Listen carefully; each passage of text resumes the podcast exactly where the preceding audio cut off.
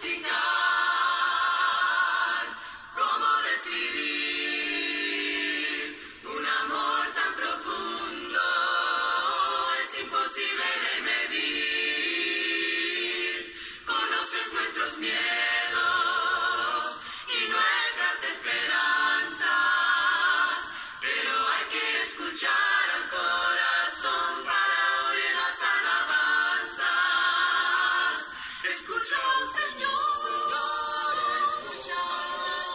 Queridos hermanos y amigos, que Dios derrame sus grandes y ricas bendiciones sobre su vida en este hermoso día. Gracias damos a Dios por la vida que nos da en este día.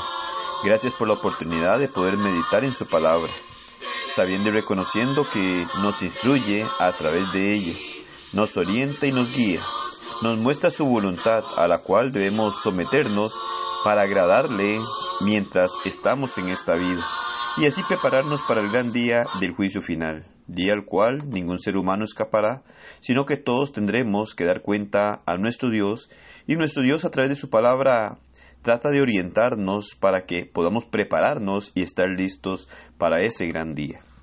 Lucas capítulo 6 versículo 46 nos dice, ¿Por qué me llamáis Señor, Señor, y no hacéis lo que yo digo? Hoy muchos cristianos profesan creer en Dios y ser leal a su voluntad revelada a través de su palabra.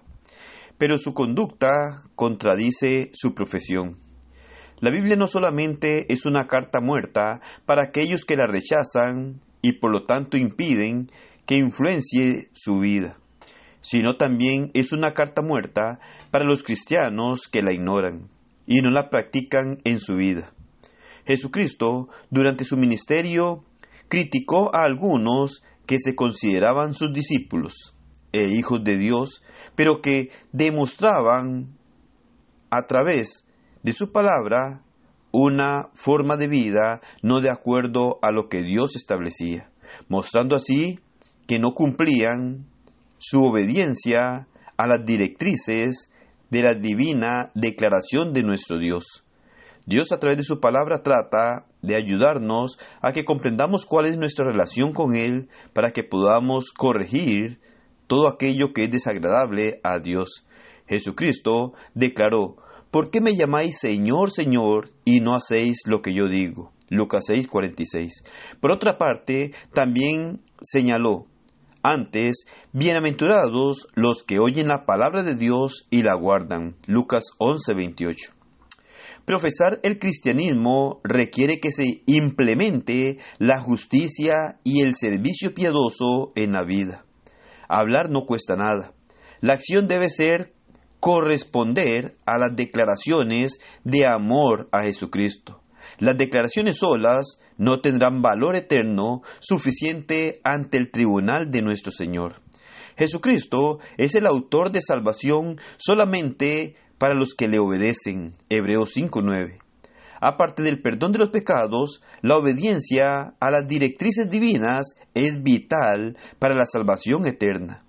Bienaventurados los que lavan sus ropas para tener derecho al árbol de la vida y para entrar por las puertas en la ciudad. Apocalipsis 22.14.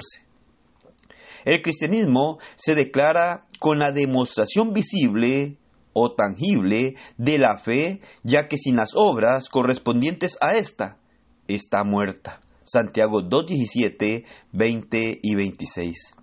El cristianismo que tiene valor debe demostrarse en el camino. Hay cosas que los cristianos simplemente no deben decir. Ninguna palabra corrompida salga de vuestra boca. Efesios 4:29, Colosenses 3:8. En contraste a esto, los cristianos maduros hablan palabras de edificación. Efesios 4:29. El vocabulario de algunos cristianos les traiciona, ya que está en armonía con la voluntad del diablo en vez de estar en armonía con la voluntad de Dios. En el cristianismo también se debe considerar que hay cosas que los cristianos simplemente no deben hacer.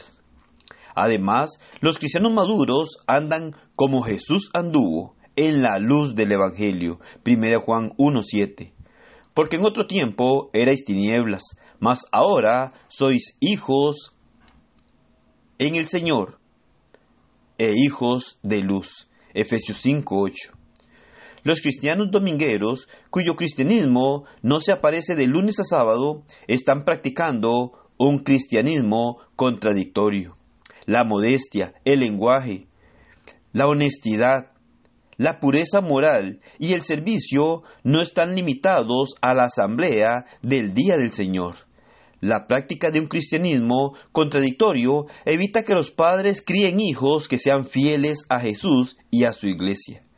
Cualquier persona cuyo cristianismo es una ilusión no tendrá eficacia ni llega a influenciar a sus familiares, vecinos o compañeros de estudio o compañeros de trabajo con el Evangelio de, de Jesucristo. El cristianismo contradictorio no prepara a nadie para el gran día del juicio final. Por tanto, debemos analizar nuestra fe cristiana de vez en cuando, para examinarnos y así poder saber cómo estamos conduciéndonos.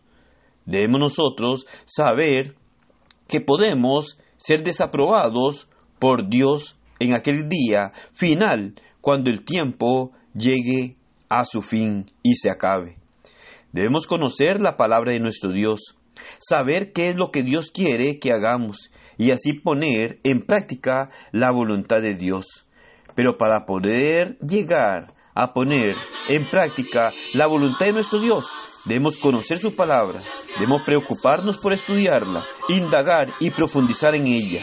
De esta manera sabremos qué es lo que Dios quiere y así podremos hacer conforme a lo que Dios ha establecido y poder llegar a tener esperanza en nuestra vida, esperanza de ir a morar eternamente con nuestro Dios. Y es lo que Dios ha querido para todo ser humano.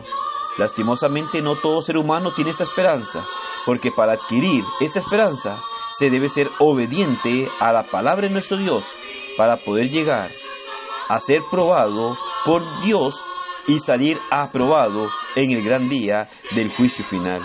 Que el Señor le bendiga y pase un excelente día.